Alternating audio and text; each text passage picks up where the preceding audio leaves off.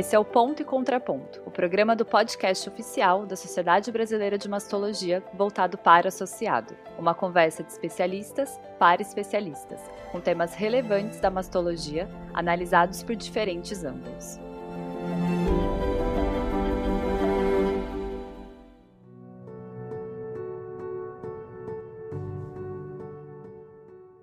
Bem-vindos a mais um episódio do Ponto e Contraponto um programa do canal SBM para o especialista.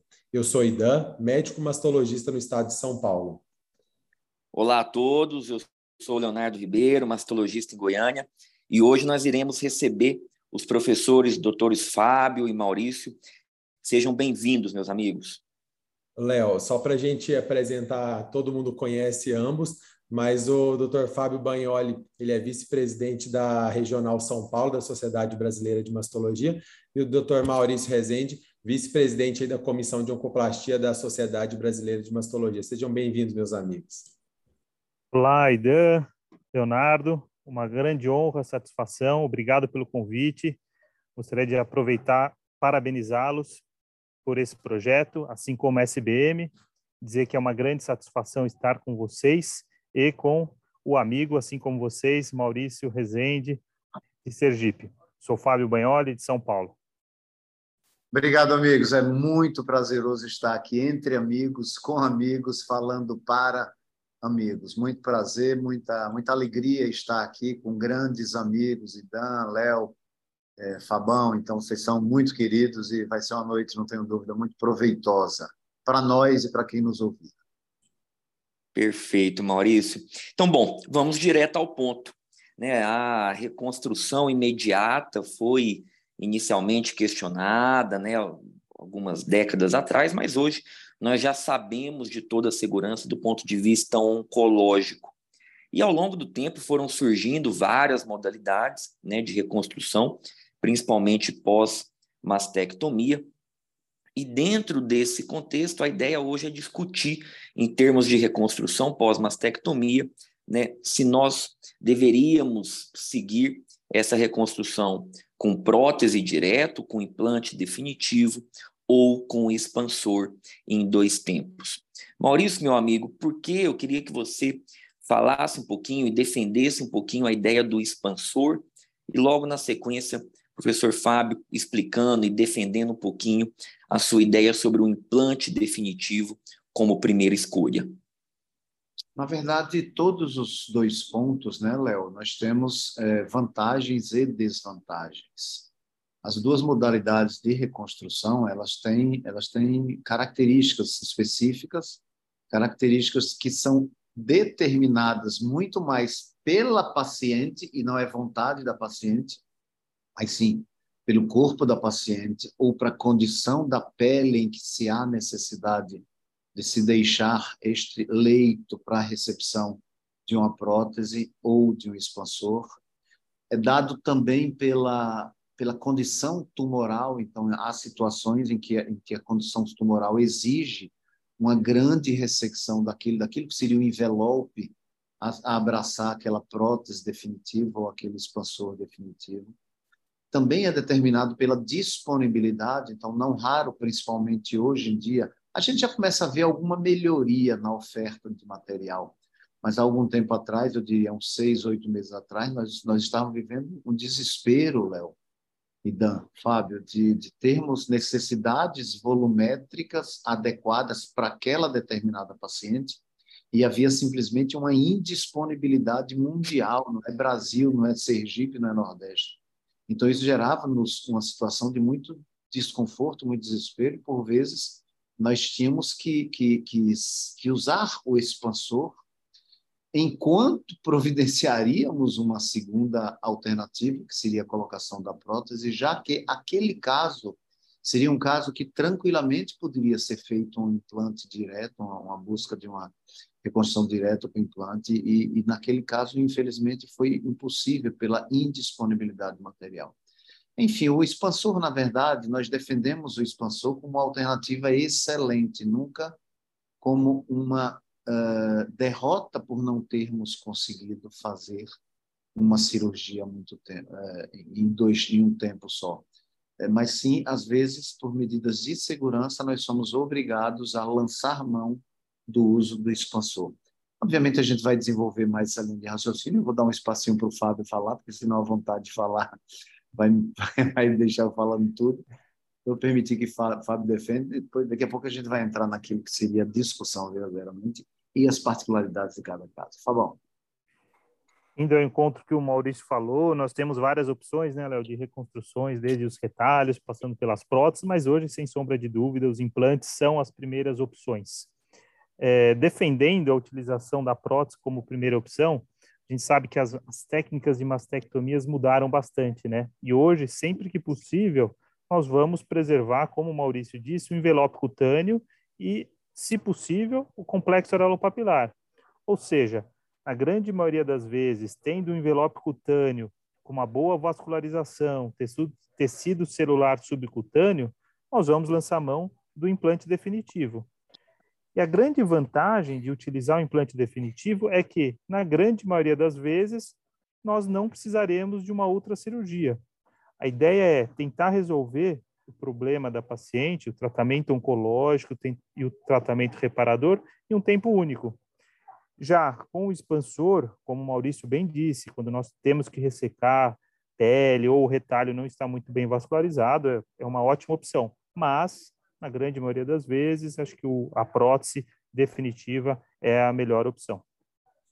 Seguindo essa ideia aí do Fábio, né, nós melhoramos muito o nosso retalho da mastectomia. A mastectomia é diferente e passamos a usar mais, né? Estamos reconstruindo cada vez mais pacientes consideradas de alto risco, como pacientes idosas, pacientes com comorbidades é, e aquelas com indicação de radioterapia adjuvante. É, nesse cenário, Maurício e Fábio, é, dois tempos ou uma reconstrução em estágio único com implante definitivo, pensando aí numa diminuição de complicações?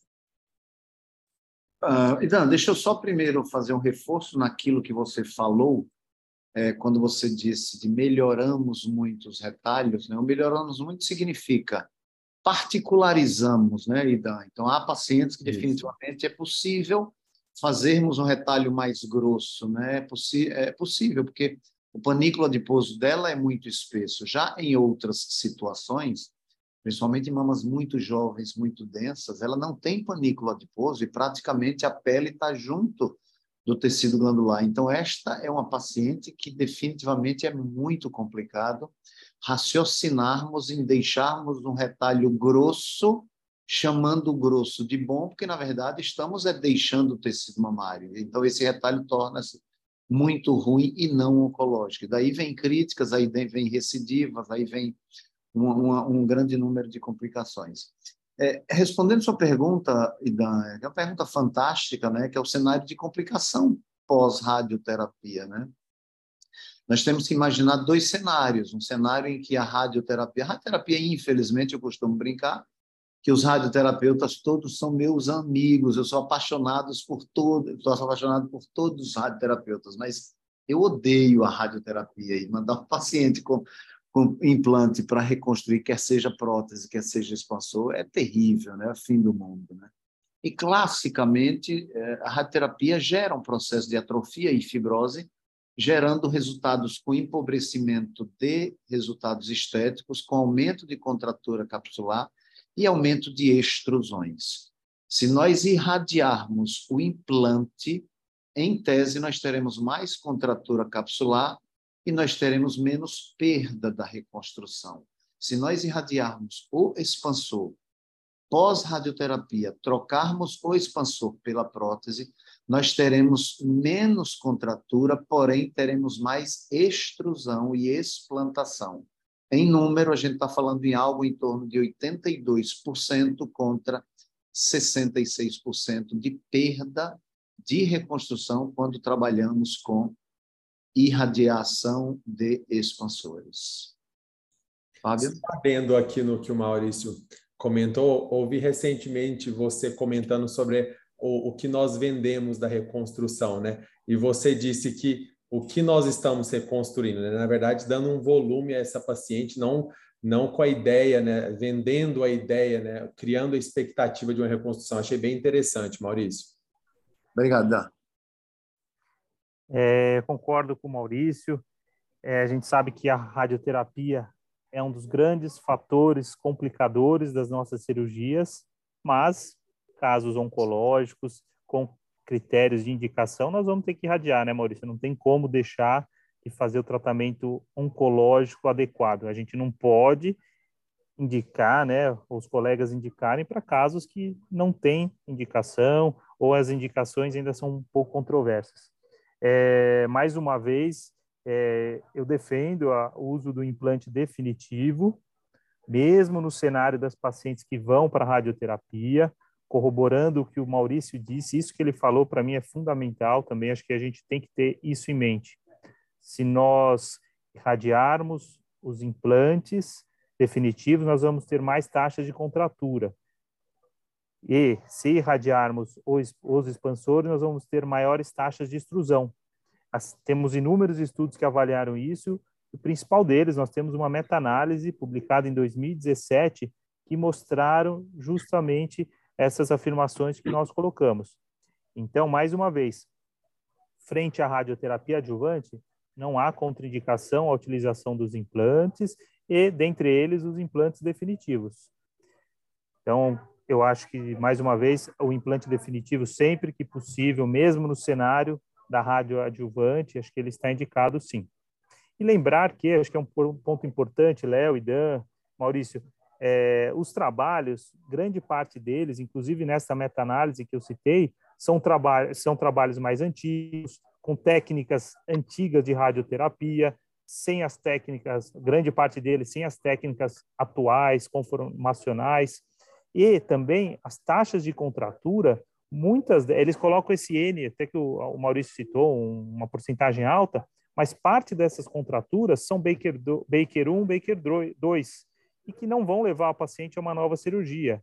Aquelas que levam a paciente a uma nova cirurgia são o Baker 3, Baker 4, ou seja, mais uma vez, pa, grande parte das pacientes, mesmo com radioterapia adjuvante, não precisarão de uma nova cirurgia. Fábio, eu absolutamente eu me associo ao que você falou, no sentido de que talvez exista um cenário que nós ainda não conheçamos, né? Que seria do hipofracionamento, né? Que a gente não tem números, a gente não tem trabalhos nesse cenário, não tenho dúvida nenhuma. Esses trabalhos, esses números que eu citei especificamente foi de Cordeiro, que foi publicado em 2015, né, Fábio? Então, estou falando de pacientes que foram irradiadas em 2010, 2008, 2006 e por aí vai. Eu absolutamente me associo Sim. a você que talvez os números não sejam tão esses, mas infelizmente esses são os números que a gente tem. Sim. Então, somente reforçando, Idan, aquilo que você falou, e a, a, a gente ouve de vez em quando, sabe, inclusive colegas que a gente tem muito carinho, muito respeito profissional, e ainda mantendo essa linha de raciocínio de dizer, não, eu me sinto mais confortável em irradiar o expansor para depois trocar pela prótese. Mas esses são os números que a gente tem, né? E baseados em, em números, eu acho que a gente tem que trabalhar, obviamente, com medicina baseada em evidência e também, obviamente, medicina baseada em inteligência, como diria o Lucas Viana Machado, mas hoje em dia a evidência que a gente tem, infelizmente, é essa. E se nós imaginarmos que uma paciente oncológica, num cenário de reconstrução, ela vai fazer dois procedimentos, Dan, Fábio e Léo. Um procedimento que é a mastectomia, tratamento oncológico, perfeito.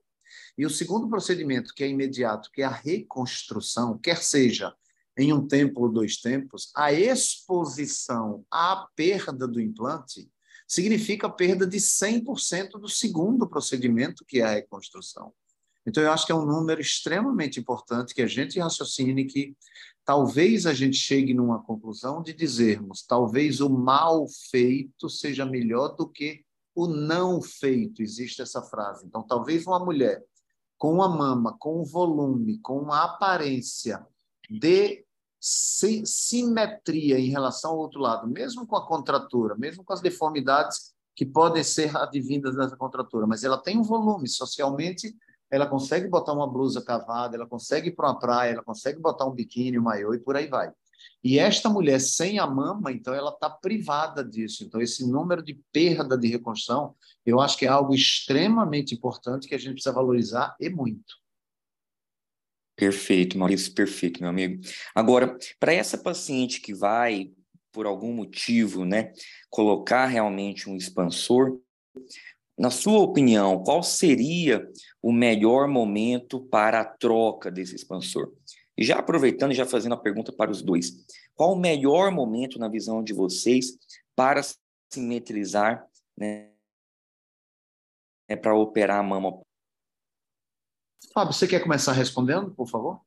Começa. Vou, vou invadir o seu território, Maurício. Ou você responde a simetrização? Aqui no, no, Seja no ponto, contra ponto.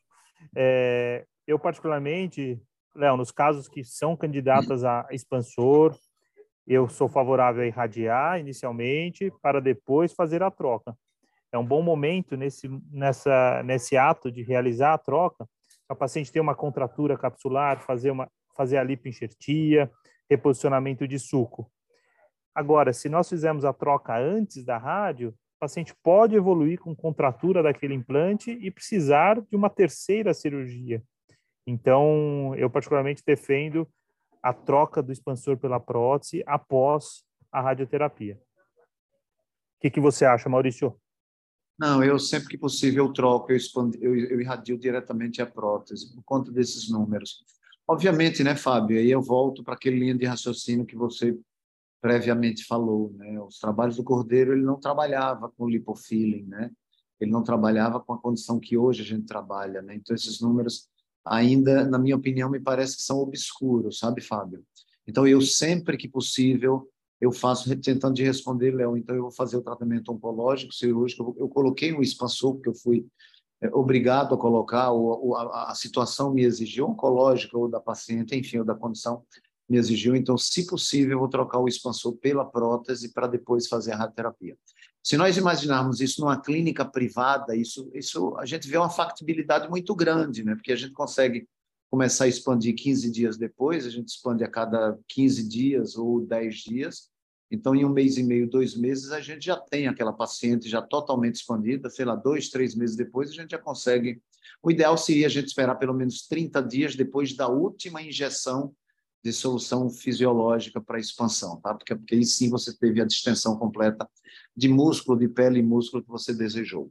E aí sim eu faria a troca para depois irradiar. Mas isso é um cenário de SUS, onde a gente trabalha um número muito grande de pacientes. Então, isso às vezes se perde, né? termina pacientes você indo para a radioterapia fazendo a irradiação do expansor e depois a gente fazendo. E que às vezes a gente não consegue programar, fazer um lipofilling durante a troca, e às vezes não tem implantes da troca, então a gente fica postergando aquela troca. Então, é, são duas medicinas, né, Léo, né, Fábio, né, Idan? A gente vive duas medicinas, né, de cenário privado e de cenário é, público, né, então é muito complicado. Mas na minha prática eu tenho feito sempre que possível a radiação do implante já definitivo. Léo, responde... quer, quer responder, Maurício? Não, pode, pode responder, Léo. Fabão. Simetrização. Né? É, em relação à simetrização, hum. Léo, o seguinte, acho que o raciocínio é o mesmo. Se a gente está optando em reconstruir com implante definitivo, a gente está pensando que nós vamos evitar uma outra cirurgia. Então, eu defendo realizar a simetrização no mesmo ato cirúrgico.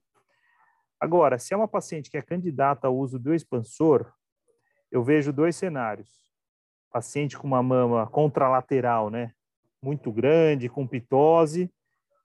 Esta paciente, eu prefiro já fazer uma mamoplastia redutora, reposicionamento do CAP, porque quando for realizar a troca do expansor pela prótese, aquela mama já vai estar num volume mais próximo do implante que eu vou utilizar na mama que foi tratada.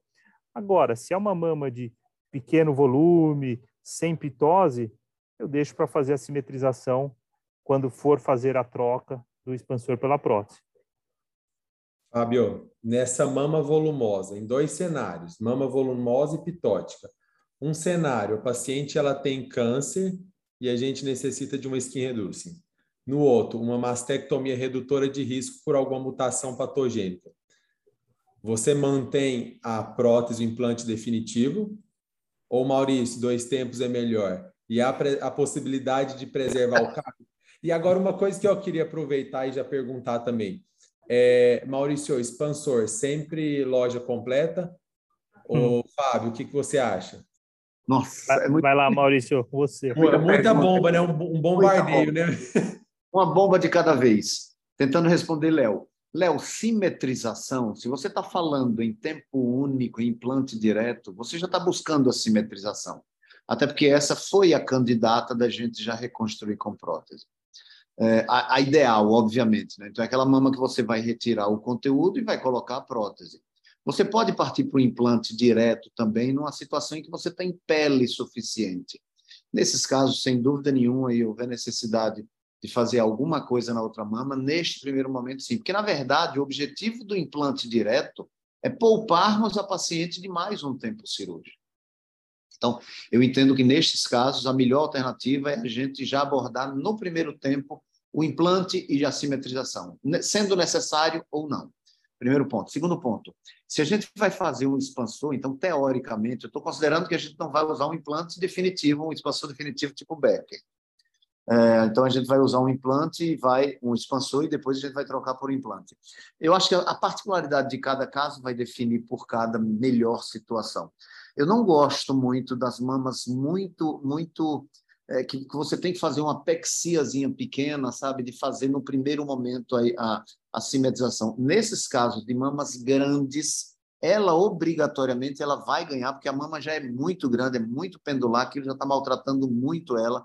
Então, nesse caso, eu acho que a gente tem um alívio muito grande quando a gente usa o expansor e deixa outra mama num volume que a gente consiga atingir aquele volume com o expansor que a gente vai colocar, porque numa troca, teoricamente, a mama a, a ser simetrizada já foi simetrizada com a prótese que agora eu vou colocar no, na troca do expansor pela prótese. Nesse cenário, sim.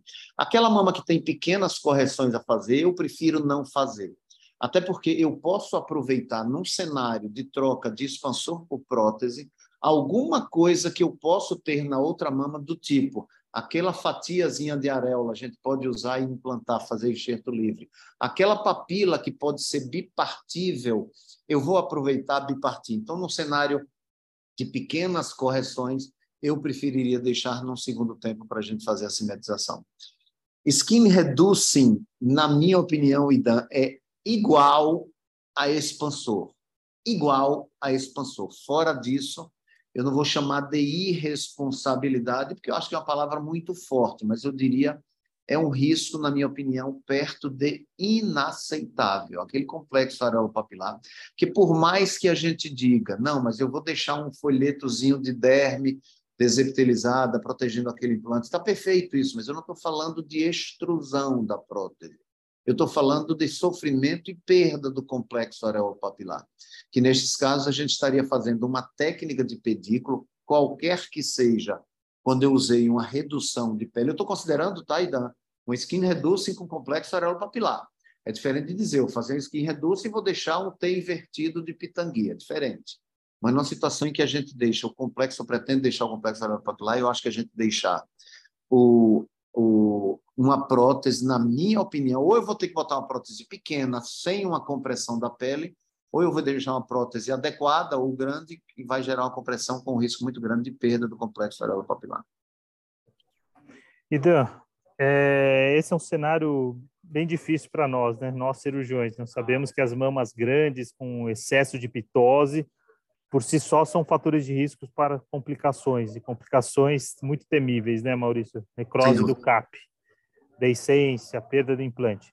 Eu, particularmente, para essa descrição que você deu, Idan, mama muito grande, com pitose importante, eu, particularmente, converso com a paciente e tendo a não preservar o CAP. Seja se a incisão vai sem T, seja se vai ser um, um Stewart ressecando muita pele, ambas são skin reducing, é, eu particularmente prefiro não preservar o CAP devido ao alto risco de complicação. E aí o raciocínio para mim é o mesmo. Se eu tenho um envelope cutâneo, um retalho bem vascularizado e que comporta o implante, eu coloco o implante definitivo.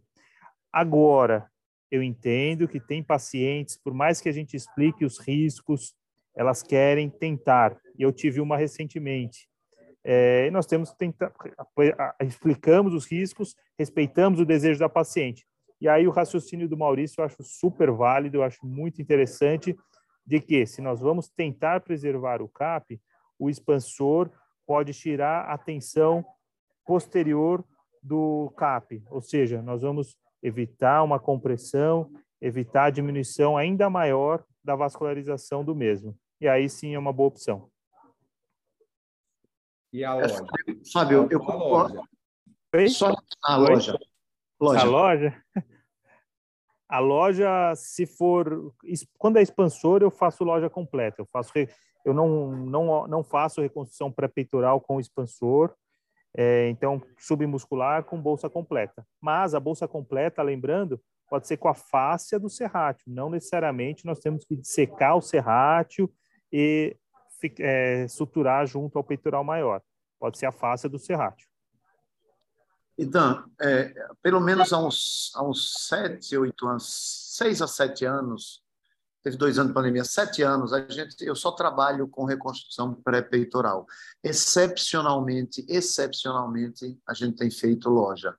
Agora, tem uma situação que, para mim, a loja é obrigatória, é mandatória, que é quando a gente tem um expansor liso. Esse é um sabãozinho, né? então esse é muito complicado. É, o que determina, na verdade, a minha. Eu estou falando do, do raciocínio quando a gente entra numa cirurgia, não quer dizer que lá a gente não diga eu pensei em fazer um pré-peitoral e aqui obrigatoriamente eu vou fazer um peitoral por conta de uma incisão que eu tive que fazer, de um retalho cutâneo que eu tive que deixar mais fino e por aí vai. Então, numa situação de, de expansão, a expansão, para mim, o único caso que eu indico assim de cara seria esse expansor liso, que é o que a gente tem, tem acesso, principalmente a nível de SUS. Se é um expansor texturizado, então eu acho que ele cabe bem numa, numa, numa, numa condição de, de pré-peitoral. Obviamente, se eu tiver tido condição de fazer uma incisão que me permita eu fazer um bom fechamento com segurança, aquele fechamento em três planos, no mínimo, onde o primeiro plano, que seria o plano sobre o implante, seria com fio não absorvível, nylon, prolene, faríamos mais um plano de, de, de hipoderme junto com derme de monocrio, para depois o subderme, para depois o intraderme. Então, é, eu acho que é um cenário que, na minha opinião, não muda muito se é pré, se é implante ou se é expansor, considerando que eu tenho pele em condição boa. Fábio, perfeito. Ah. Aquilo que você falou, Fábio, sobre.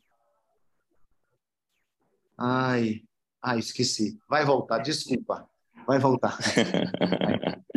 Maurício, meu amigo, mudando um pouco o foco e agora partindo um pouco mais para a parte educacional. Né? Felizmente, nós temos visto, acompanhado nos últimos anos, um número de mastologistas capacitados né, crescente, a SBM empenhada nesse, nesse sentido, né, vários cursos pelo país. E a pergunta que eu te faço é pensando agora no jovem reconstrutor. Né? Você acha que existe alguma diferença na taxa de complicação entre as duas técnicas? algo que deveria ser priorizado para quem está começando, enfim, ou para você a ideia é realmente seguir o passo a passo, o entendimento de individualização da paciente que nós havíamos discutido no começo do episódio? Eu acho que sempre, Léo, a individualização é o segredo da reconstrução, o planejamento. Eu fiz muito mergulho, né? mergulho é, em alto mar, né? E, e, e existe uma frase muito interessante em mergulho chamado plan your dive, dive your plan. Então você tem que planejar sua cirurgia, cara. Você tem que desenhar, você tem que dormir pensando nessa moça três, quatro, cinco noites, pensando todo dia o que você vai fazer, o que você vai repetir. Você vai trabalhar sempre com a particularização de cada caso. Minha sugestão para quem está começando é sempre eu, eu entendo que esta paciente que eu vou operar amanhã ela vai ser a melhor alternativa, vai ser um implante direto. Então ele vai entrar e, e, e, essa pessoa calculou que aquilo ali é uma prótese que, sei lá, tem 300 de volume. A minha sugestão sempre é para que ele minimize erro, então que ele entre com próteses de 300, que ele entre na sua mão, que entre embaixo do braço, levando, solicita seu fornecedor implantes a mais, implantes a menos, 320, 330, 350, 290, 270 e por aí vai. E sempre o expansor, sempre ter na manga o expansor, porque não raro, Léo, a gente obriga a, a, a, a cirurgia, o caso, aquele caso que a gente está operando, nos obriga a mudarmos a técnica. Não existe uma condição de dizermos o implante direto tem mais complicações ou o expansor tem mais complicações, de forma alguma. O caso é quem vai determinar, porque em tese, teoricamente, todas as pacientes podem ser reconstruídas, tanto com próteses quanto com expansores. Tem aqueles casos em que a gente vai dizer, este caso vai ser melhor colocar um prótese direto, e este outro caso vai ser melhor colocar o expansor como primeira fase. E há casos em que você vai dizer, aqui vão caber os dois. Estão cabendo os dois, então que ele fique à vontade e utilize os dois, mas sempre com a possibilidade de uma viabilidade prática, onde se ele fizer isso num tempo só com o implante, a gente vai estar agregando tempo e economia de, de, de, de dinheiro para todos. Concordo com o Maurício, Léo. É... Aproveito para parabenizar a SBM por dar continuidade a esse movimento, né, tão bonito, tão importante para para os médicos mastologistas e principalmente para os pacientes. Movimento da reconstrução mamária, da capacitação das técnicas cirúrgicas de reconstrução, reparação mamária. É, sem sombra de dúvida, nós temos uma curva de aprendizado que vai da residência, dos cursos de capacitação. No cenário em que o colega tem moldes disponíveis, é uma ótima alternativa e para partir direto para o implante definitivo. Com atingindo essa curva de aprendizado, a chance de erro, aferindo a mama nas as medidas corretas, base, projeção, altura, como o Maurício disse, pensando antecipadamente, estudando a paciente, a chance de erro cai bastante. Então, aí era um cenário também para o implante definitivo. Agora, se o colega ainda tem uma certa, não está convicto de qual implante ele vai escolher para aquela paciente, como o Maurício disse, uma excelente alternativa ter na manga um expansor, porque permitirá, num segundo momento, adequar ao volume, a forma adequada para aquela paciente. Agora, não fala em taxas de complicações, isso não é, Léo, podemos ter um resultado não tão satisfatório se o implante não for escolhido adequadamente. Porém, complicações, aumentar a taxa de extrusão, é, dentre outras, isso mais difícil. E uma coisa importante que eu sempre falo é não desanimar diante das primeiras complicações, né? É tentar entender o que, que aconteceu, se foi um erro de seleção da paciente, da técnica, onde é, houve a falha, para que a gente não possa desanimar diante dessa complicação e desistir aí da reconstrução e oncoplastia. Né? Nós vamos aqui chegando ao fim desse episódio, né? É um assunto que gera uma discussão e mostra a importância da avaliação individualizada da reconstrução, tanto da seleção da paciente, da seleção da técnica, da avaliação do pós e, e de todas as complicações associadas. Fábio, Maurício, muito obrigado pela participação. Nós queremos agora ouvir de vocês as considerações finais né, sobre um tema tão importante quanto esse, a reconstrução mamária, para que mais e mais associados aí da SBM possam difundir as técnicas aí pelo nosso país. Fábio? Você acho que já fez um preâmbulo muito bom, Ida. Deu um recado, não desanimem frente a eventuais maus resultados, mas o mais importante é não deixem de reconstruir as suas pacientes. Seja você mesmo, seja com o seu colega, o seu parceiro que está apto a realizar as reconstruções. Lembrar que as reconstruções imediatas devem ser realizadas.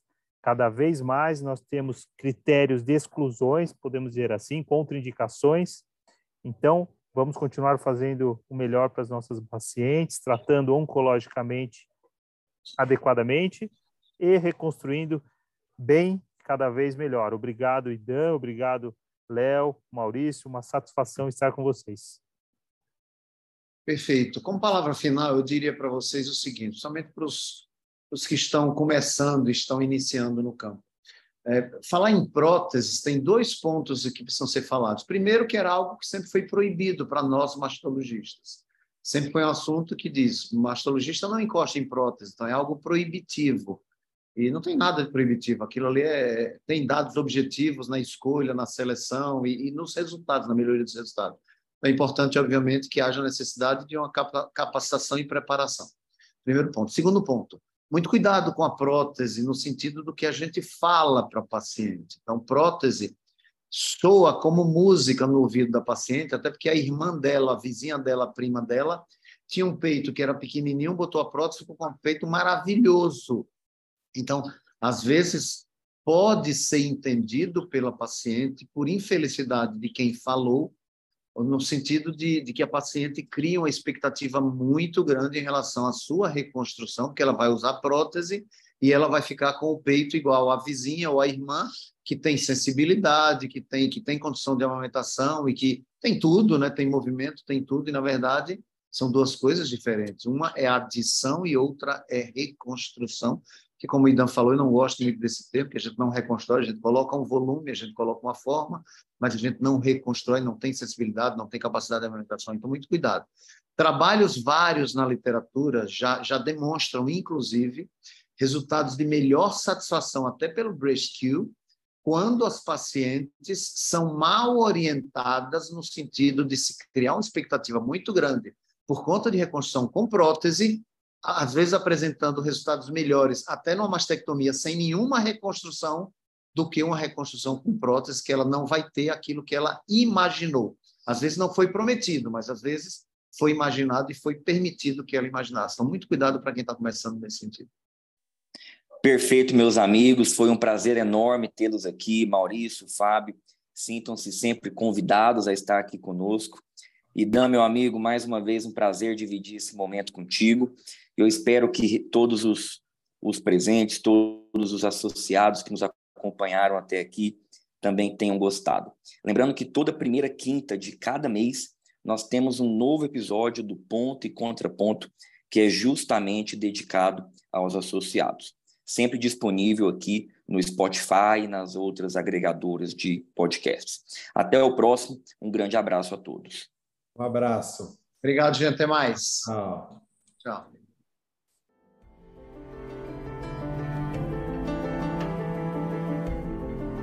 Esse podcast é uma iniciativa da Sociedade Brasileira de Mastologia. Toda primeira quinta-feira do mês, traremos uma nova discussão pertinente para o associado. Nosso canal de comunicação também está aberto nas redes sociais, SBMastologia no Instagram e Sociedade Brasileira de Mastologia no Facebook, e também no nosso site, sbmastologia.com.br.